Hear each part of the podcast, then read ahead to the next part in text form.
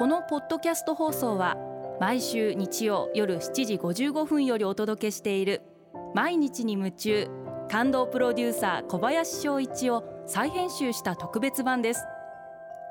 放送で収まりきらなかったアルビオン社長小林翔一さんが大切にしている感動のポイントをどうぞお楽しみください。アルビオンの小林翔一です。小回りが利く小さいことって感動じゃないですか？大きいことが正義という時代は終わりを迎えていると思います。世界経済で言ってもかつては大国の時代でした。でも今はたくさんの新しい新興国が出てきてそういった国の経済が世界の中でも存在感をどんどん増しています。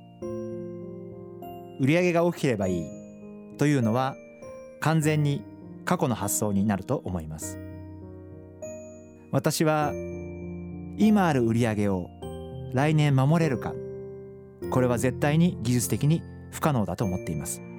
今ある市場がこれから10年後20年後もそのまま存在する保証はどこにもありません。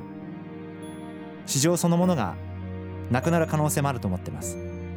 あくまでもお客様の喜びご満足を追求した結果が結果として売り上げにつながるだけであってだからこそ小回りが利くこと絶えずお客さんに合わせて自分が変わっていけることそういうことが大切だと思っています。お客様の好み趣味思考はどんどん変わっていきます。そしてお客様を取り巻く環境もどんどん変わっていきます。そういった空気をしっかり吸ってどうやったらより一層喜んでいただけるか。どうやったら感動をお届けできるか。そういうことを追求していくことが大切だと思っています。小回りが利く小さいことはダイナミズムにつながると思っています。毎日に夢中。感動プロデューサー小林翔一。明日からの1週間。感動することから始めてみませんか？